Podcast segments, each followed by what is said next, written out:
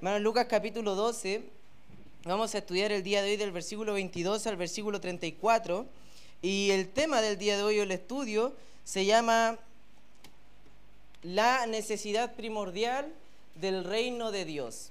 Hermano, es un imperativo para nosotros hacer una aclaración sobre esto y es que más importante que cualquier cosa y la prioridad sobre nosotros es crecer y abundar en el reino de Dios. Si hoy yo pudiese preguntar a todos ustedes personalmente si usted ama a Dios por sobre todas las cosas, o si la pregunta fuese si es Dios su prioridad, o si le preguntase si el reino de Dios ha sido su búsqueda durante esta semana, estoy casi seguro escuchar de todos que la respuesta sería un sí.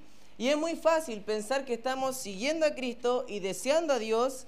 Sin embargo, cuando somos expuestos al espejo de su palabra, cuando somos expuestos a su palabra aquí mismo en la Biblia, cuando escuchamos la predicación, la verdad somos confrontados porque regularmente nosotros no nos encontramos siguiendo al Señor como deberíamos.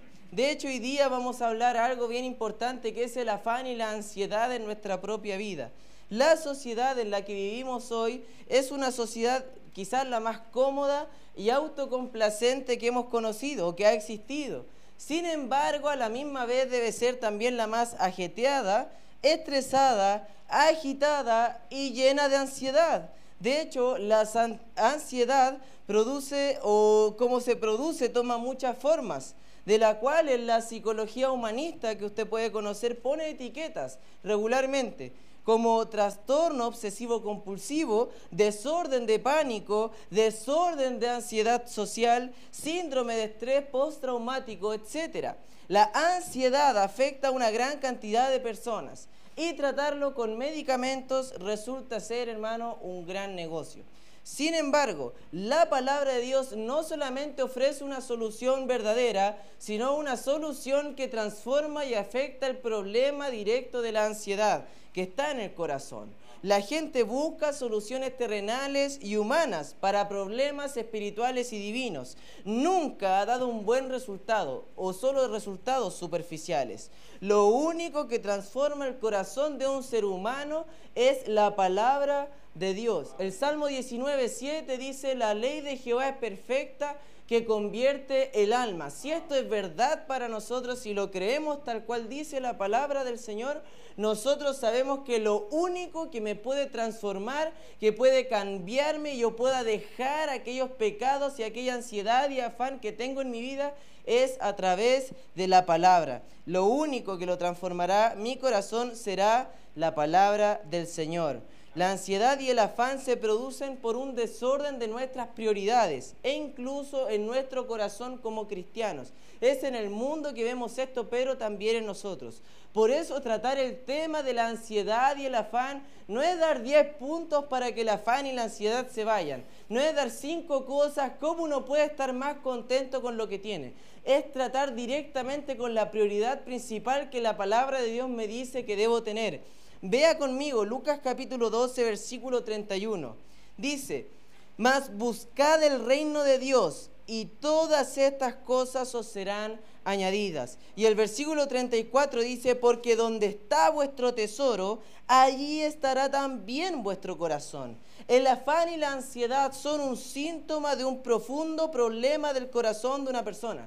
Somos llamados a buscar el reino de Dios. De hecho, Mateo 6:33, que quizás es más conocido, dice que debemos buscar primeramente el reino de Dios y su justicia y todas estas cosas os serán añadidas. Debemos despreocuparnos de aquellas cargas que ni siquiera podemos llevar, tomar el yugo del Señor que es fácil y ligera su carga y avanzar.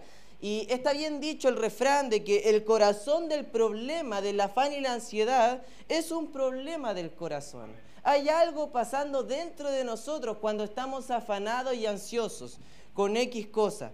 Es por eso que necesitamos entender la verdad que el Hijo de Dios necesita buscar el reino de Dios. Porque ahí está su corazón. Nosotros necesitamos buscar el reino de Dios. Es lo que Dios demanda de nosotros. Es lo que Dios quiere hoy día de esta iglesia. Es lo que Dios quiere hoy día de este pueblo y de usted. Que usted busque su reino. Ese debe ser nuestra prioridad, debe ser nuestro deseo y todos nuestros esfuerzos, ánimos espirituales deben estar ligados a Dios y a su iglesia y su gloria. Quizás nosotros podemos pensar que hay de mis necesidades, del dinero y todo eso, pero la Biblia también ofrece las respuestas. La verdad es que nosotros debemos preocuparnos de nuestra prioridad como cristianos, que es glorificar el reino de Dios, cumplir su propósito para el cual nos ha llamado.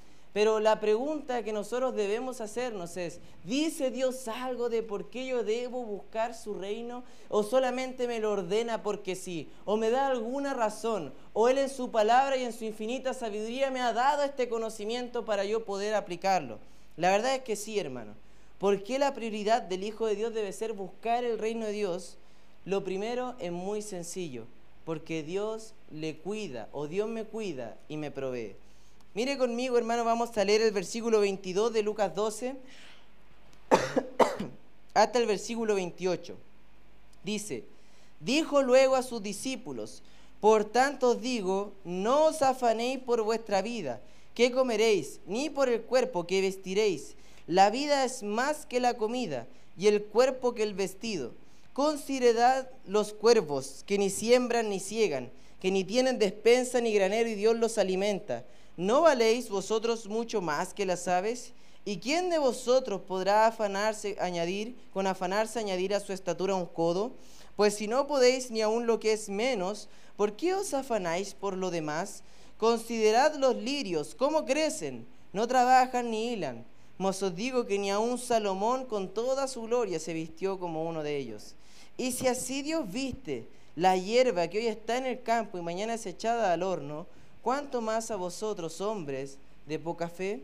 La verdad, nosotros, hermanos, tenemos un Dios maravilloso, un Dios grande, nuestro Dios es grande, es un Dios todopoderoso, grande en misericordia, y Jesús nos dice, no se afanen, no estén ansiosos, no se preocupen por estas cosas, porque nosotros regularmente, hermanos, perdemos nuestras prioridades. Y las necesidades, en vez de servirnos para vivir, nosotros empezamos a vivir para nuestras necesidades. Y empezamos a eh, afanarnos con el trabajo y con cosas del hogar, con cosas de nosotros mismos, y perdemos de vista lo que es importante. La ansiedad y el afán nos ciegan, hermano, al mundo que nos rodea y a la manera que Dios quiere cuidar su creación. Dios hizo las flores hermosas, dice. Dios hizo, viste a los lirios y dice, no será mucho más con nosotros. Él dice que da alimento a los cuervos y dice, ¿cuánto más a vosotros que valen más? Entonces, la verdad que Dios nos está diciendo es que este animal, como en el versículo 24 dice, que los cuervos no siembran ni ciegan. Obviamente ellos no hacen su alimento, son unas aves carroñeras, ni siquiera pueden cazar al animal que ellos quieran. Deben esperar a que un animal muera para poder recién poder empezar a comer su carne.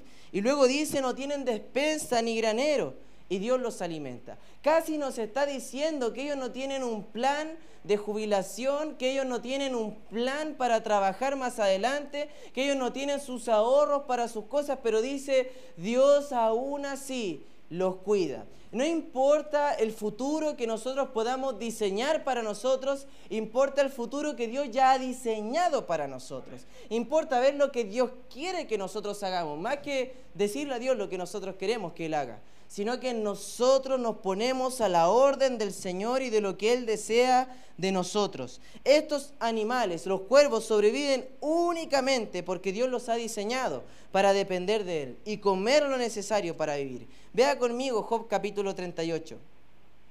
Job capítulo 38, versículo 41. Job capítulo 38, versículo 41, si puede acompañarme ahí. Imagínense esto, muy antiguo este libro, y dice en Job 38, 41, ¿quién prepara al cuervo su alimento cuando sus polluelos claman a Dios y andan errantes por falta de comida? Casi está diciendo, ¿quién es el que le da la comida a ellos? cuando están clamando y pidiendo por comida, pero Él dice, ellos piden a Dios, porque la creación sabe que su Dios sostiene la creación, no la creación al Creador, el Creador nos sostiene a nosotros.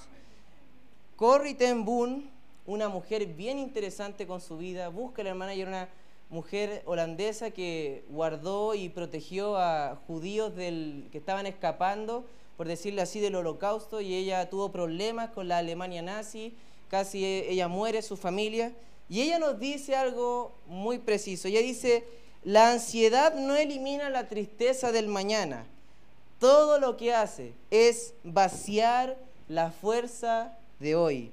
El afán y la ansiedad nos consumirán o nos consumen quitando la mirada de nuestro Salvador y su divina provisión, protección y también providencia hacia nosotros. La ansiedad puede producir una gran cantidad de estrés en nuestra vida. Puede hacer que nosotros nos pongamos con una mente cerrada en lo que no es importante. Y la ansiedad muchas veces, por ignorancia de estas verdades, es que resulta, porque ignoramos que Dios provee, ignoramos que Dios es justo, ignoramos que Dios ha dicho que nada nos va a faltar, que no nos va a dejar, que no nos va a desamparar, que Él es nuestro proveedor, que Él es nuestro ayudador, que Él es nuestro Dios, que Él es nuestro Señor. Y empezamos a veces a ignorar estas verdades o en otras ocasiones y la mayoría de las veces porque la ansiedad se produce en nuestra vida, no es porque las ignoramos, es porque las sabemos, pero no las creemos por incredulidad, por incredulidad de nuestro corazón hacia el Señor. Dios tiene el control y nos provee todo. Mire el Salmo 34, hermano, versículo 10. El Salmo 34, versículo 10. El Salmo 34, 10 dice, en el versículo 10 del Salmo 34, los leoncillos necesitan y tienen hambre, pero los que buscan a Jehová no tendrán falta de ningún bien. La palabra del Señor nos dice, hermano, con certeza, Jesús nos está diciendo, no se afanen, porque la comida es más que, o sea, la vida es más que comer. Y está diciendo, su cuerpo es más que lo que se viste en ustedes. Por eso es mucho más, es algo más profundo lo que está sucediendo con ustedes. Hay algo más allá de lo tangible, lo que vemos. Hay algo mucho más importante para su vida. Por eso es que Jesús precisó que es, eh, que es necio para nosotros afanarnos, porque nadie puede cambiar las circunstancias de su vida, porque nosotros estamos sujetos al plan de Dios y a su soberanía, a lo que Dios quiere, a sus leyes que Él ha puesto en este mundo. No es posible incluso extender el transcurso de la vida. En el versículo 25 él dice, ¿quién de vosotros podrá con afanarse perdón, añadir a su estatura un codo? Y más que hablar de la estatura física, lo que está diciendo Jesús, ¿qué tanto con afanarse ustedes pueden alargar los días de su vida? ¿Qué tanto con afanarse ustedes pueden cuidar tan bien su cuerpo y morir atropellados afuera? Entonces, Él está diciendo, ¿por qué afanarse por aquellas cosas? Porque es completamente infructuoso afanarse por algo de lo que nosotros nunca hemos tenido el control.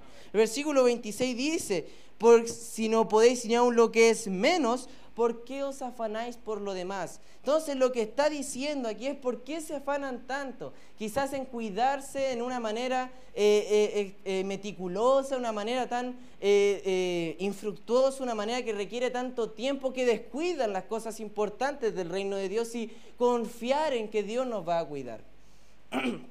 Entonces yo me acuerdo, hermano, cuando yo era muy chiquitito, de haber tenido como siete años, yo un día estaba jugando unos juegos con mis amigos y era un juego de disparo, regularmente uno mata a otras personas, entonces eh, no se asuste hermano, el 90% de los juegos son así el día de hoy, hermano, todo lo que se juega es así, pero yo dije, un día me voy a morir, con siete años, y me puse a llorar, hermano. Entonces estaba en la casa y estaba llorando por eso. Entonces de repente mi mamá me dice, ¿qué te pasa, Fabián? Yo le digo, cállate. No, no, hermano, no le dije eso a mi mamá. Entonces yo le dije, esto me pasa porque como que siento que un día eh, me voy a morir y, es como que no sé cuándo va a pasar. Y, y yo lloraba por eso teniendo siete años.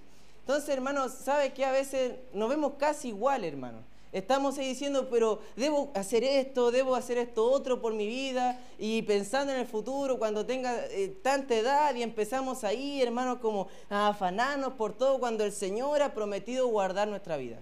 Nosotros debemos confiar en Él, hermano, no estar eh, la salud y el cuidado del cuerpo, de hecho, nunca debe ser superior al cuidado de nuestra alma. La Biblia dice que nosotros debemos tener cuidado de nuestro corazón. Un proverbio, quizás no sé cuándo lo escuchemos en esta nueva serie que hablaba nuestro hermano Ricardo, en Proverbios 4, 23 dice que nosotros debemos guardar nuestro corazón porque de él mana la vida. Y de ahí nosotros, hermanos, tenemos la vida para nosotros y cuidarla. Por eso, qué necio, hermano, es pensar que es mejor vivir una vida yendo al gimnasio y comiendo sano que vivir una vida centrada en la palabra de Dios cada día. No 10 minutos, hermano, sino a cada momento. Estar meditando en la preciosa, inerrante, infalible palabra del Señor, que tiene verdad para nosotros. De hecho, muchas veces hablamos y nuestra mente es tan arrogante que hemos achicado la palabra de Dios para decidir a nosotros cómo vamos a vivir y nosotros mismos decirnos lo que es importante cuando nosotros deberíamos tomar consejo de lo que nuestro Dios creador dice que es importante para nosotros. Mejor que tomar consejo de hombres mundanos y hombres seculares, tomar consejo de la palabra de Dios. Por lo cual nosotros hemos sido comprados por precio de la sangre de Jesús.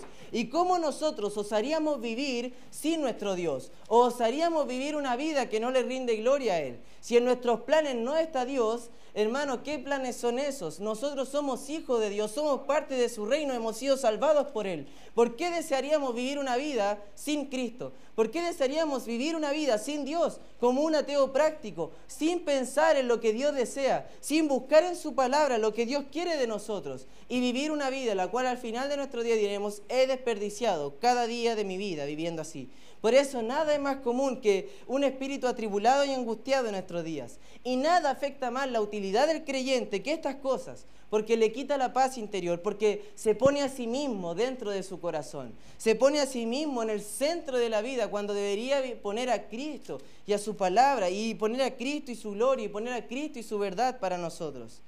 Por eso nada glorifica más a Dios que un espíritu alegre en medio de las preocupaciones terrenales que enfrentamos. Si Dios viste de manera hermosa la hierba perecedera, ¿cuánto más cuidará de nosotros? Somos hombres de poca fe. En el versículo 28 dice, así Dios viste la hierba que hoy está en el campo y mañana se echará al fuego. Dice, quizás Salomón tenía muchos bienes, él se vestía muy bien, dice el versículo 27. Él tenía muchas posesiones, muchas riquezas, pero dice, qué mejor que un lirio que es vestido por Dios que todas esas riquezas. Quizás nosotros miremos y digamos, me gustaría tener tanto dinero como esta persona en el mundo, que quizás hace la misma, el mismo trabajo que yo, estudió lo mismo que yo, pero gana más. ¿Cuánto desearía tener eso? Hermano, usted es mucho más precioso y valioso, porque usted y su familia están bajo el cuidado de Dios, y no de un trabajo el cual se puede perder en cualquier momento, no de una empresa mundana, no de un hombre, sino de Dios. Por eso nosotros debemos confiar en que un hombre de Dios busca el reino de Dios, porque Dios es quien le cuida y le provee. Y si Dios dice, busca mi reino, adivine, hermano, qué es lo que tenemos que hacer. Otra cosa que el Señor nos dice importante en el versículo 29 al 30 es que todas las cosas, y por qué nosotros deberíamos buscar su reino, es porque todas las cosas que regularmente buscamos son añadiduras del Señor, no es lo principal, no es lo primordial. Dice el versículo 29 al 31. Vosotros pues no os preocupéis por lo que habéis de comer, ni por lo que habéis de beber, ni estéis en ansiosa inquietud, porque todas estas cosas buscan la gente del mundo. Pero vuestro Padre sabe que tenéis necesidad de estas cosas. Mas buscad el reino de Dios y todas estas cosas os serán añadidas. En breve dice, el afán es indigno de alguien creyente en el Señor. El afán es pecado y la ansiedad también lo es. Porque ¿cómo podríamos testificar a un mundo perdido, caído, a animarse a poner su fe en Cristo, a arrepentirse de sus pecados, si nosotros mismos durante, dudamos de Dios y nos afanamos? Si nosotros mismos, cada vez que eh, nosotros vemos una dificultad, un problema, dudamos y desconfiamos de Dios y somos incrédulos a lo que Él ya ha dicho que va a hacer con nosotros. ¿No es inconsistente para nosotros predicar la fe y no practicarla? Peter Marshall era un, capellán del Senado de los Estados Unidos y él estaba orando y resaltó estas palabras. Dice que las úlceras no se conviertan en emblema de nuestra fe. Con demasiada frecuencia lo son, que nosotros estamos tan afanados, eh, con ansiedad, preocupados, que hermanos llegamos a hacer que nuestro cuerpo se desgaste innecesariamente y empezamos a dejar que el mundo tenga afecto sobre nosotros. Pero el reino de Dios es el único reino por el que merece la pena trabajar. Todos los demás reinos antes o después entrarán en decadencia y pasarán. Todos los grandes imperios comenzaron un día y terminaron. Todas las grandes potencias comenzaron un día y terminaron. Y adivine qué va a pasar con las grandes potencias que vemos hoy en día. Un día se van a acabar, porque no son el reino de Dios, hermano. El reino de Dios es el que permanece para siempre. Es por esa razón que lo que usted dice hoy día en la mañana, al levantarse y decir voy a ir a la iglesia, voy a ir a escuchar la palabra de Dios, es tan importante porque usted está exclamando, diciendo me importa más el reino de Dios que quizás la comodidad de mi hogar. Y eso, hermano, para Dios es lo que está buscando de usted. Por eso, hermano, nosotros debemos ver que los gobernantes que levantan, que se levantan, son como hombres que construyen eh, castillos con naipes. Pasa un ventilador y los vuela. O construir un castillo en la arena. Puede venir una gran ola y deshacer todo lo que ha construido. Por eso, hermano, el hombre al que va dirigida esta promesa de que todas las cosas son añadidas en el versículo 31 es para que el hombre y cristiano que tiene como prioridad el reino de Dios. Por eso preguntamos, hermano, ¿es el reino de Dios su prioridad? ¿Es el reino y el avance de su reino la prioridad que tiene en su vida? ¿Es la prioridad de usted ver cómo más personas se entregan a Cristo? ¿Es la prioridad de usted eh, involucrarse en la iglesia y servir al Señor? ¿Es la prioridad de usted honrar y adorar a Dios cada día de su vida? con sus palabras y con sus acciones? ¿Es algo importante para usted el conocimiento que tiene de Dios y el avance de este y conocer más a su Salvador? ¿Es para usted prioridad un hermano mal o usted mismo? ¿Es para prioridad usted la iglesia y el avance y este centro de operaciones de evangelismo? ¿O, por decirlo así, el mundo, usted, su familia, etcétera? ¿Qué es lo más importante para usted? La Biblia nos dice lo que nosotros debemos buscar, el reino de Dios. De hecho, esa palabra para buscar habla de una búsqueda casi incesante, de una búsqueda en la cual yo estoy cada día puesto para buscarla. Por eso el hombre que está buscando al Señor, Dios le promete todas estas cosas, la comida, el vestido, tu propia vida, tu salud está en mis manos. Por eso alguien que entiende la búsqueda del reino de Dios, al entender y tener una enfermedad grave, va a entender que es también de la mano de Dios. Y lo que buscará en esa enfermedad, más que sanarse, es buscar la gloria de Dios en aquella enfermedad. Entonces, hermano, nosotros debemos entender que hay algo más profundo pasando que la vida. Hay algo más profundo pasando que lo que voy a comer ah, eh, después del culto. Hay algo más importante pasando que cómo dejó la casa antes de venir. Algo más importante pasando que lo que tiene que hacer mañana en el trabajo. Se trata de nuestro Dios, hermano, y se trata de su gloria en este mundo. Por eso nosotros debemos centrarnos en esto. El Señor va a proveer todo lo necesario. Quizás puede que aquel hombre que busca el reino de Dios no tenga tanta salud como algunos. Quizás no tenga tanta riqueza como otros. Puede que no tenga una mesa repleta o exquisitos bocados, pero el Señor le proveerá todo lo necesario. La gente del mundo busca con ansiedad esta provisión y confían en sí mismos. Pero los creyentes buscan apasionadamente la provisión de Dios y luego esperan reposadamente en la cobertura que Dios hace sobre nosotros, sobrenatural. Por eso nuestro enfoque, perdón hermano, nuestro enfoque no es comida, no es ropa, no es dinero, no es casa, no es autos o cualquier otra posesión que pudiésemos tener, sino más bien nuestra prioridad es adorar, servir y proclamar a Cristo. Que Dios nos libre, hermano, de vivir una, una vida materialista. Que Dios nos libre de despreciar por completo su cuidado confiando en mí y declarar de una manera silenciosa pero arrogante, no quiero una vida que glorifique el nombre de Cristo. Quiero vivir para mí, para mis deleites, para mis sueños, para mi billetera, para mí y solamente para mí. ¿Qué puede llevar a pensar un hombre así? Si no es solamente el mundo y Satanás, e ideologías diabólicas y satánicas. El consejo que necesitamos escuchar muchas veces durante nuestro día es Piensa bíblicamente, que la Biblia te defina, que su palabra te guíe. Esto se trata de ser como Cristo, de vivir para Él y no como el mundo. Entonces, hermano, en el versículo 30 dice que eh, todas estas cosas busca la gente del mundo. Dice, pero vuestro Padre sabe que tenéis necesidad de estas cosas. Entonces, hermanos, cuando uno es pequeño, uno sabe que va a haber comida en la casa.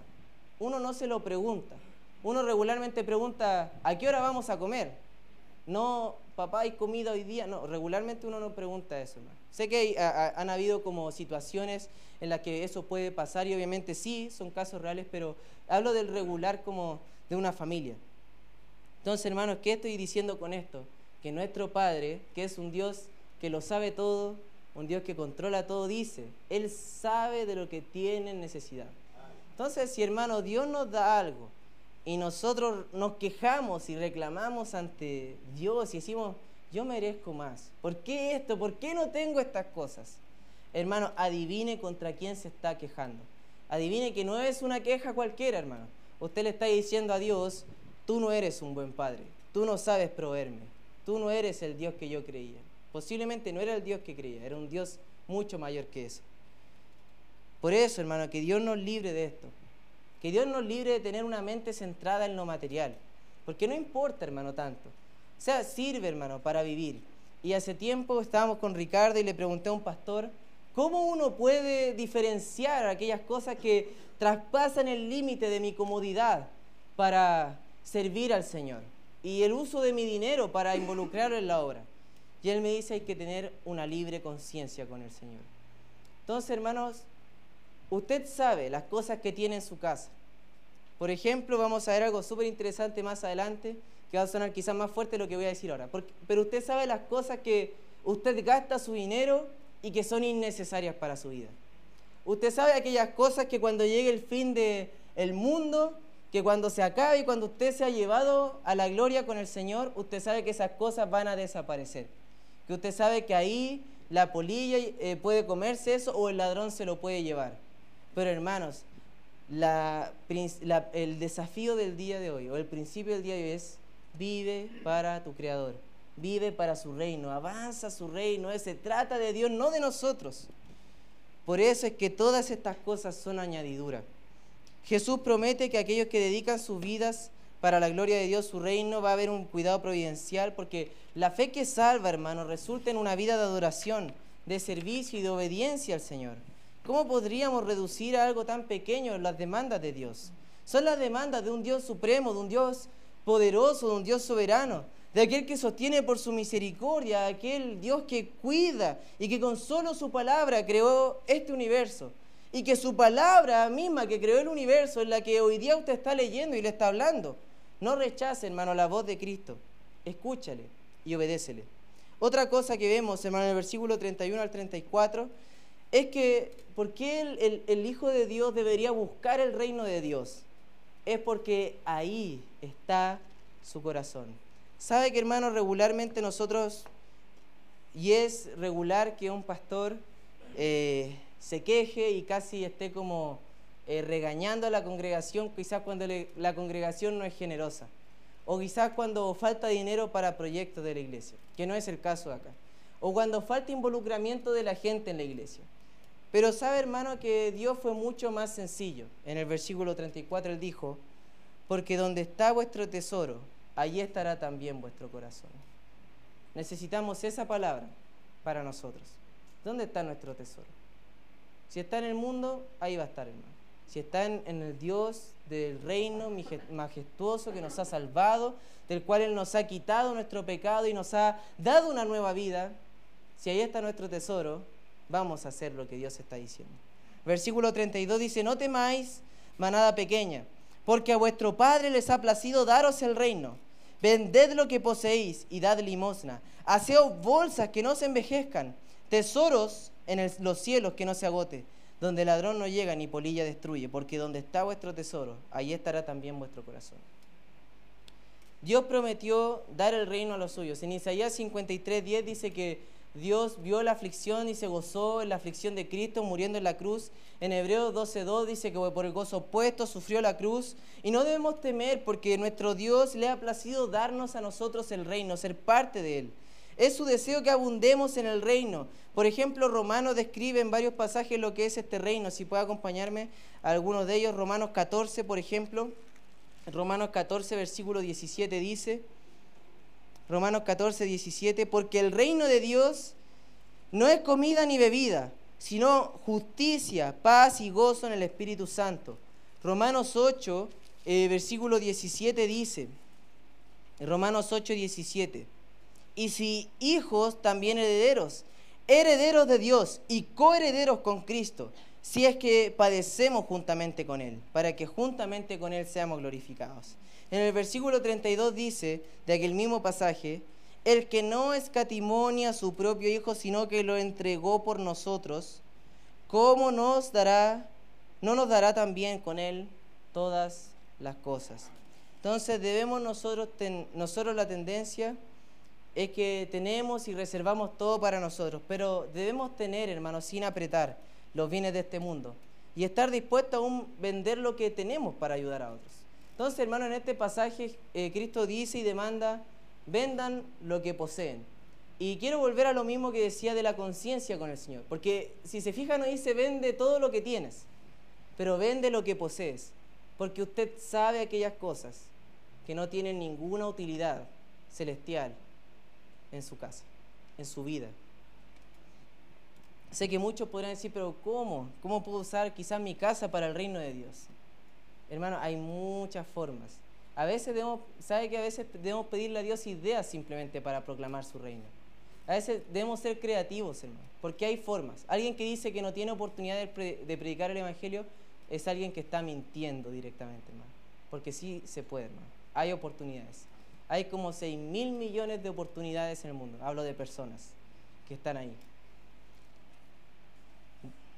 ¿Qué debemos hacer entonces? Buscar el reino de Dios, pues Dios le ha placido darnos y con Él satisfacer todas nuestras necesidades. Él dice que es nuestro buen pastor. Si Jehová es nuestro pastor, nada nos va a faltar. Confiamos en Él. Por eso Él es nuestro Padre. ¿No nos va a dar todo lo que necesitamos? El tesoro determina dónde está nuestra mayor preocupación. Por eso la Biblia dice, donde esté vuestro tesoro, ahí estará también vuestro corazón. Entonces, hermanos, si su tesoro está en la obra de Cristo, su corazón estará también ahí. Y si su corazón está ahí, su vida estará puesta para la obra del Señor.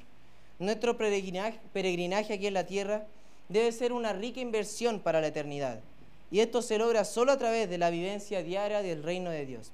¿Está nuestro corazón en los tesoros celestiales? Dios demanda que demos lo que tenemos para su obra. ¿Lo damos? Todo esto es un problema del corazón. Que haya ansiedad y afán en nuestra vida simplemente nos está diciendo que no estamos confiando lo suficiente en el Señor. Y quiero terminar con esta ilustración de un papá que estaba leyendo el periódico y su hija se acercaba y le decía, papá, quiero que juguemos, por favor, dame un tiempo para jugar. Y el papá le dijo, no, estoy ocupado, estoy cansado, hija. Y le dijo, ya no sé, anda a jugar a tu pieza. Luego ella volvió y dice, papá, pero me aburro, quiero jugar contigo y todo. El papá le dijo, sacó una hoja de su periódico y había como un mundo. Y él lo recortó y le dijo, mira, y tienes un rompecabezas para que lo hagas. Y él dijo, bueno, ahora sí me deja tranquila porque va a estar harto tiempo armando este rompecabezas. Y la niña vuelve en un periodo corto de tiempo. Y le dice a su papá, papá, ya terminé el, rompecabezas. Y el papá se sorprende y dice, ¿cómo tan rápido? Y se acerca ante esta niña y ve, y, ve que está armado el mundo, completo. Entonces la niña le, le, pregunta al papá, ¿cómo armaste esto tan rápido? Hija, ¿cómo lo hiciste? Y él dijo, la parte de atrás del periódico tenía un hombre. Y cuando yo armé al hombre, el mundo se armó. Entonces, hermanos, cuando nuestras prioridades están correctas, cuando el hombre interior está bien, el mundo exterior de nosotros va a estar correcto. El mundo exterior, lo que sale de nosotros, va a ser eficaz. Por eso Jim Elliot, un hombre que murió por vivir el reino de Dios, dijo, no es necio quien da lo que no puede tener, no puede retener, perdón, para ganar lo que no puede perder. Entonces, hermano, no es necio que usted dé a la obra de Dios, así como lo decía nuestro hermano Ricardo. No es necio, hermano, que demos nuestra vida para nuestro Señor. Que entreguemos nuestra vida acá en la iglesia al servicio de aquellas personas que no conocen de Cristo y de ánimo y desafío y discipulado para aquellos que le conocen. Por eso, hermano, ¿dónde está su tesoro? Hay una necesidad inminente en nosotros y es buscar el reino de Dios completamente. Todas las demás cosas, hermanos, serán añadidas. Su trabajo, más que una fuente de provisión para su hogar, es una fuente para que usted demuestre a otros lo que un cristiano hace y una oportunidad para predicar el Evangelio a las personas que en su trabajo no son cristianas. Es una oportunidad. Sus vecinos, quizás los vecinos molestos, son personas por las cuales usted debería estar orando y servirle. Su familia, también, hermano. Y todas aquellas personas que no conocen de Cristo. Por eso, hermano, no podemos dejar de centrarnos en que nuestra prioridad es buscar el reino de Dios y todo lo demás será añadido. Porque donde esté su tesoro, hermano, ahí va a estar su corazón. Vamos a orar.